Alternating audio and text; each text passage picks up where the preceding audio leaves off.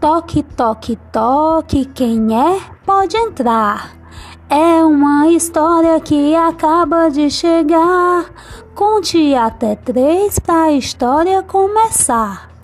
Um, dois, três.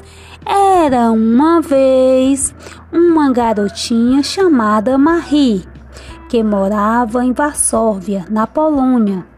Seu pai era professor de física e matemática e sua mãe era pianista. Essa garotinha morava com seus pais e seus três irmãos.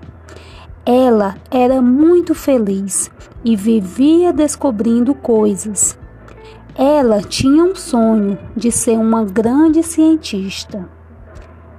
Desde muito pequena, ela se interessava por descobrir o porquê das coisas ao seu redor. E o mundo das ciências a encantava. Amava física e matemática. Mas um dia, algo muito triste aconteceu na sua vida. Sua mãe ficou doente de tuberculose e morreu. A menininha ficou muito triste, mas seu pai disse a menininha que ela devia estudar bastante para que a sua mãe, onde estivesse, se orgulhasse dela. Marie, que era uma garotinha muito estudiosa, passou a estudar ainda mais. Seu pai estava sempre a animar e a garotinha ia crescendo e seu sonho cada dia mais forte, que era de ser uma grande cientista. Ela era sempre a melhor aluna da turma.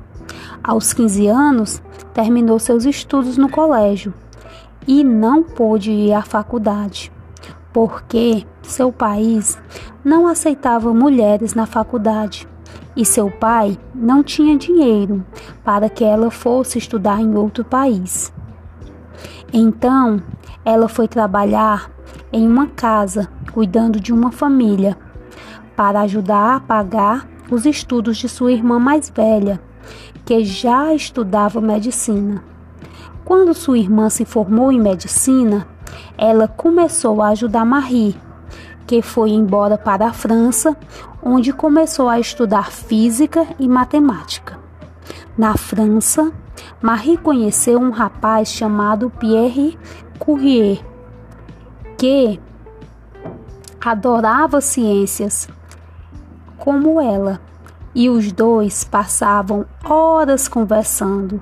Com o tempo, começaram a namorar e depois casaram e trabalhavam juntos em seus projetos de ciências. Quando Marie se formou, começou com o marido a estudar elementos da natureza, na busca de descobrir um novo elemento. Eles descobriram um elemento que Marie chamou de polônio, em homenagem ao país onde havia nascido a Polônia. Depois dessa descoberta, ela estudou ainda mais, fazendo experiências, pois sabia que ainda podia encontrar outro elemento e então encontrou outro elemento chamado rádio. Marie ficou muito feliz. Ela e seu marido, Pierre, ganharam um prêmio muito importante, o Nobel de Física, em 1903. Ela foi a primeira mulher do mundo a ganhar esse prêmio. Depois de ganhar o prêmio, ela continuou suas experiências para desenvolver o elemento rádio. Mas ela teve uma grande tristeza. Seu marido sofreu um acidente e morreu. Então, Marie teve que continuar suas experiências sem ele. O tempo passou e ela novamente ganha um importante prêmio, o Nobel de Química, de 1911 por suas experiências com o elemento rádio e se tornou a primeira pessoa até aquele momento a ganhar esse prêmio duas vezes. Naquela época, teve uma grande briga entre os países, o que foi chamado de Primeira Guerra Mundial. E Marie ajudou os soldados feridos com sua descoberta do raio-x, que podia fazer um exame e ver como estavam os ossos dos soldados feridos.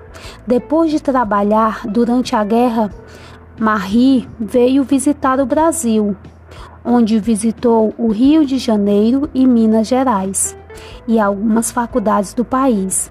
Ela ficou encantada com a beleza do nosso país. A pequena Marie cresceu e, com muito esforço, conseguiu realizar seu sonho de ser uma grande cientista. Ela descobriu dois elementos muito importantes que até hoje ajudam a melhorar a vida das pessoas. Marie Curie foi muito feliz por saber que suas descobertas ajudariam as pessoas no mundo todo. Tim, tim, tim, a história acabou. E quem gostou, bate palma, por favor.